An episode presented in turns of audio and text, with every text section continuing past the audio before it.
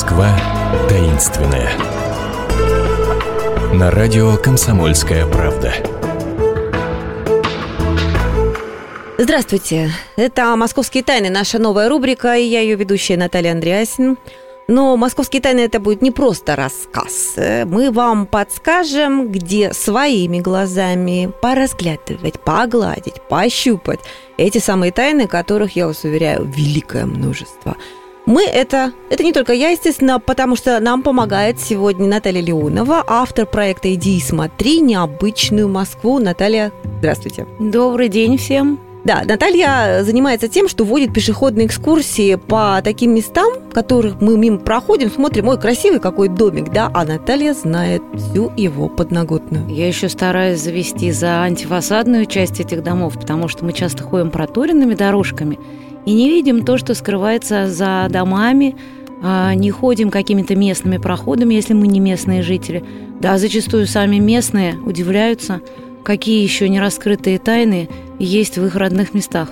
Безусловно, вы обещали меня и заодно слушателей сегодня отвезти по местам Якова Брюса, чернокнижника, Сухарева башни и прочие чудеса.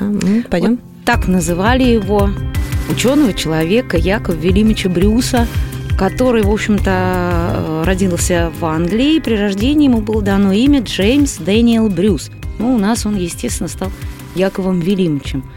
И действительно, люди, не понимая, что он делает, зачастую прозвали его и чернокнижником, и муссируется легенда о том, что Сухареву башню, когда разбирали, Сталин приказал всю ее разобрать по кусочкам, потому что искали его какую-то уникальную библиотеку, которая обязательно должна была там у него сохраниться. А давайте напомним, где эта Сухарева башня стояла. Сейчас же от нее и следа никакого не осталось. На бывшей колхозной площади, сейчас это Сухарева площадь называется, но вообще есть как Прям, прямо посередине, да, вот на перекрестке всех дорог. Стояла буквально посередине, где mm-hmm. там сейчас большой сквер, перегораживала, можно сказать, дорогу Садовому кольцу. А, и было принято решение о ее сносе. Но вы знаете, что сейчас массируется активно а, мысли о том, что надо ее заново восстановить. Восстановили же Воскресенские да ворота Китай-города, да. А, есть планы о строительстве колокольни Страстного монастыря заново, а Пушкина перенести на старое место прежнее, где он Это был. да, это известно. А вот про Сухареву башню вот. я еще не слышала. Восстановили Казанский собор. Слушайте, а от нее что-то осталось? Ведь Ничего не осталось. Башни? Я а думаю, внизу, знаете, внизу под я думаю, что осталось. Безусловно. Потому что, вы знаете, археологи на сегодняшний день утверждают и вообще мечтают, дайте нам покопаться.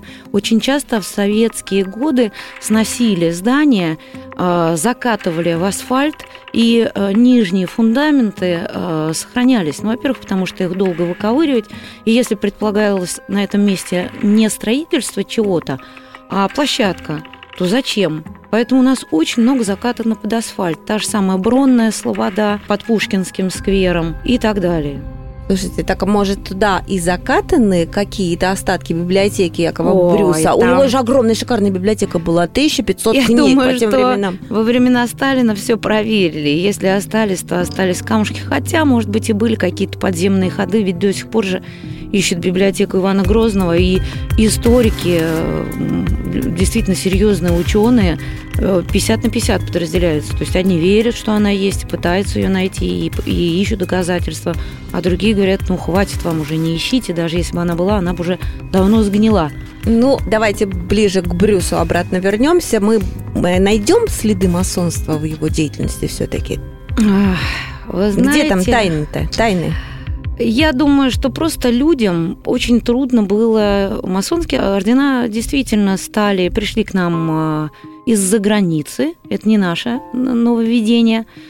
И после этого действительно в XVIII веке активно эти разнообразные масонские ордены действовали у нас и в столице, в Санкт-Петербурге, и в Москве, и назывались они по-разному, и подчинялись они разным западным орденам, и их ритуалы различались. И я бы хотела другое сказать про Якова Брюса.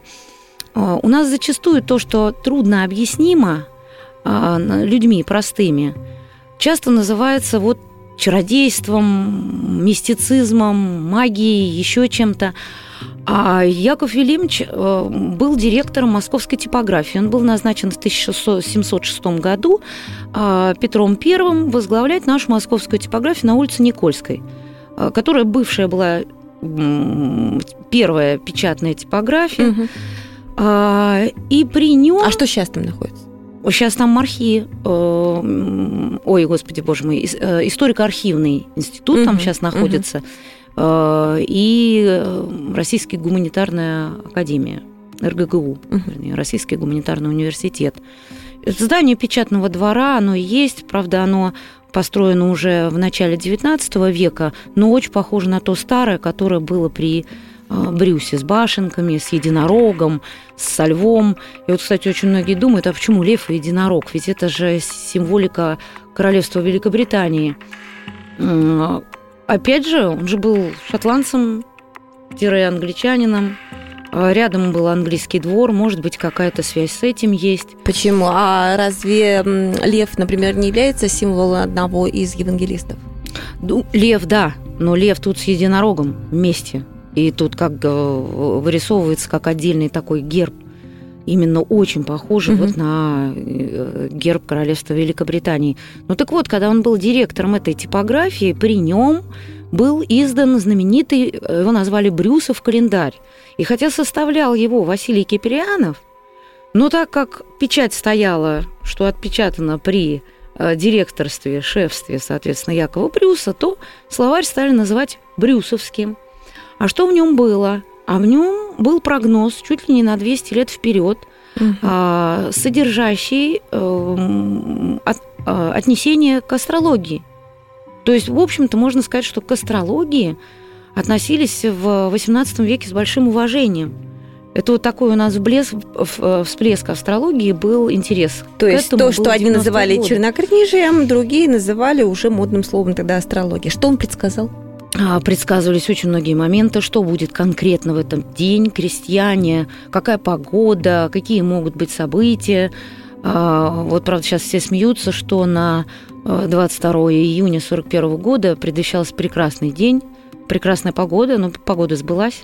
Вот, но никаких событий в этом календаре негативных не предвещалось. Не доглядел. А, возможно, знаете как, э, вот на Шри-Ланке есть очень крупный институт э, астрологии, и там, например, я как дева оказалась раком. То есть там считается, высчитываются какие-то дни, минуты и секунды, которые за определенное время э, по астрологическому календарю немножечко перебегают естественный календарь. Угу. Поэтому, может быть, это уже и не, не было через столько лет, 22 июня 41 года, а какой-то был другой день. За это, потому что мистика ж какая-то, крестьяне по этому календарю там думали, когда посеять, другие люди планировали э, свои дела какие-то важные. Второй момент, то, что он устроил в Сухаревой башне, навигатская школа. Там чуть ли не подобие будущих самолетов – Э, изобретались э, железные крылья или железные такие приборы, очень похожие на будущие угу. самолеты. Это пускалось с этой башни. Естественно, люди, смотрящие на это все, воспринимали это как ужас и кошмар, что это такое там с башни летит. Он издал тайны, несколько... Тайны вылетают, тайны. Да, он сам был угу. очень ученым человеком. Он был выдающимся полководцем. Он с Петром Первым очень участвовал во многих походах. Писал книжки Крым, по геометрии, знал шесть языков, написал словари там э, переводные. И поэтому, конечно, ну то, что они... Что ж там делают там в этом Сухаревой башне? Непонятно, что делают. И это возникало, возникал большой вопрос. Ну и интерес Сталина к Брюсу тоже Э, понятен, потому что при Сталине тоже был специальный э, отдел в НКВД, который занимался оккультными науками и астрологией в том числе. Угу. И Яков Филимович Борюс, кстати, отмечал, что очень правильно, что Москва строилась кольцами своеобразными, потому что это тоже древнейшая символика. Кольцо как символ вечности, бесконечности, которое ограничивает город, оно является дополнительной защитой. То есть не только фортификационное сооружение кольца, но и как вот символ такой, кольцо защищает. Ну и у Брюса же было несколько домов, э, и у его родни. Угу. Вот один из этих домов э, до сих пор сохранился на Большой Никитской улице, рядышком с консерваторией. И вот оттуда начинается Брюсов переулок. И вот в этом Брюсовом переулке, названном в честь этого человека, тоже очень много удивительных тайн.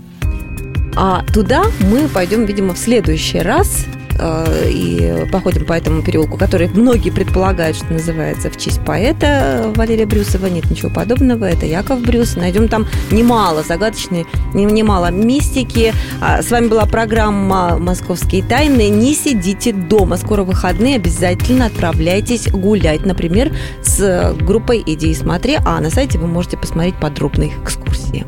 Спасибо. Всего доброго. Москва таинственная. На радио «Комсомольская правда».